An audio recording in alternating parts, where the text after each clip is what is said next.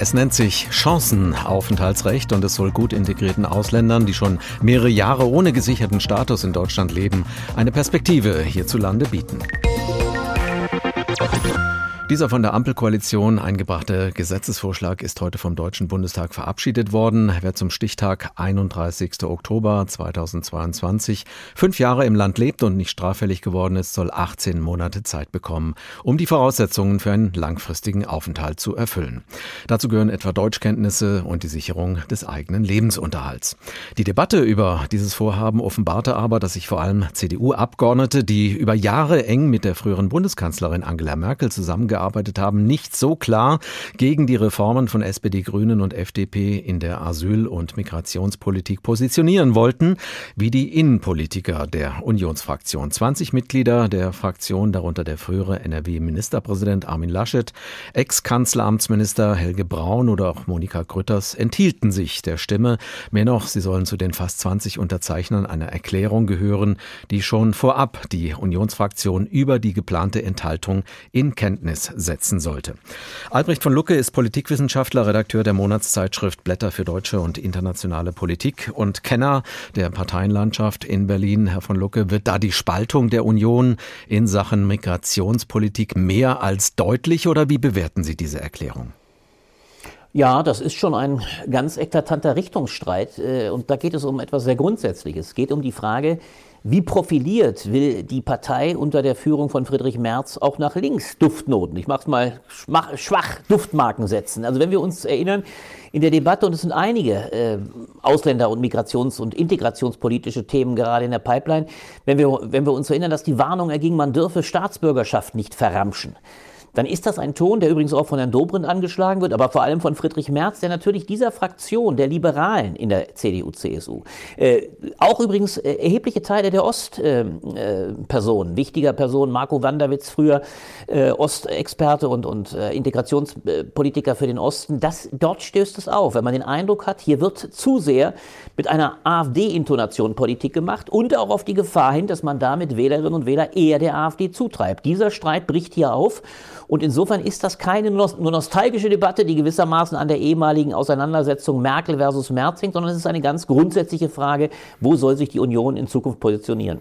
Offenbar gibt es also gravierende Meinungsverschiedenheiten innerhalb der Unionsfraktion. Gilt das nur für die Migrationsthematik oder muss der Fraktionsvorstand um Friedrich Merz Bedenken haben, dass ihm auch in anderen Themenfeldern die Gefolgschaft mehr oder weniger verweigert wird, zumindest von einem Teil der Abgeordneten?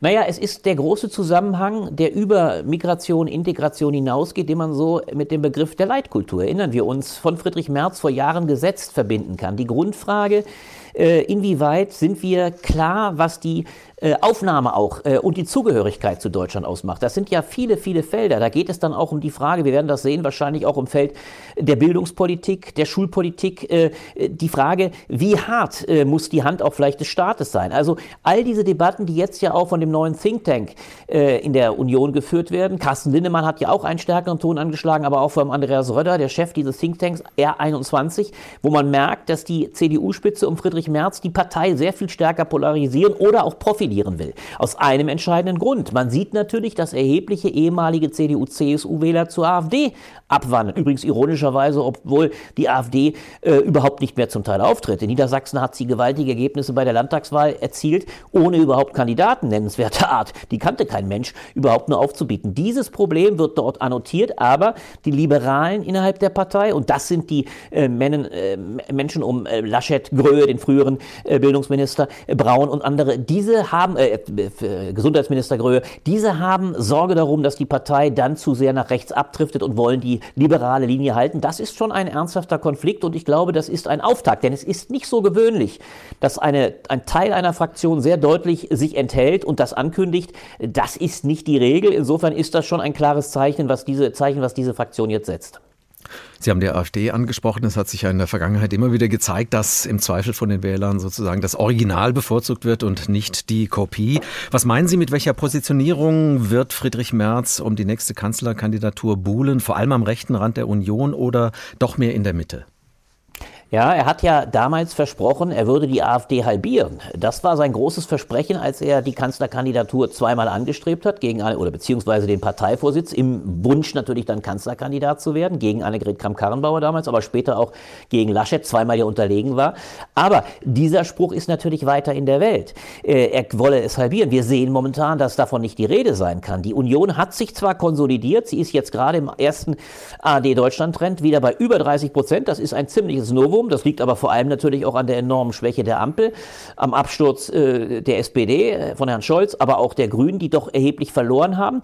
Äh, aber die AfD wächst auch weiter. Und dieses Problem, dass Merz sich bisher nicht klar genug entscheiden kann, will er die Mitte abdecken oder holt er auch nach rechts aus oder macht er vielleicht sogar beides, was natürlich ungemein gefährlich ist.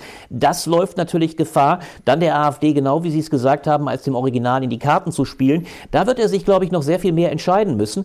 Und momentan sieht man daran, dass er doch sehr unsicher ist. Er ist als Fraktionschef anerkannt, als Parteivorsitzender durchaus auch unangefochten, aber die Werte, die Sympathiewerte haben ja in der Bevölkerung bisher noch lange nicht so funktioniert, dass man sagen könnte, er würde diese Anerkennung, die ihn zum Kanzlerkandidaten prädestiniert, äh, bisher haben. Da wird er noch äh, mit Blick auf den Herbst nächsten Jahres, denn dann kommt es zum Schwur, dann sind die beiden entscheidenden Wahlen in Hessen und in Bayern. Und dann wird die Frage sein, erwächst die mit Markus Söder vielleicht doch wieder der nächste Konkurrent, der ja momentan sogar noch immer besser dasteht. Also Merz ist gegenwärtig in einem Such- und Findungsprozess und ich sehe noch nicht ganz genau, äh, wo er hin will und was er machen will. Dass manche erkannt haben, übrigens selbst Herr Dobrindt, dass man aufpassen muss, dass man nicht zu sehr AfD-Parolen vertritt, das äh, wurde jetzt deutlich, denn dieses Verscherbeln der Staatsangehörigkeit, das hat man schnell wieder eingeholt, weil man gemerkt hat, da macht man fast eine Kampagne der AfD mit.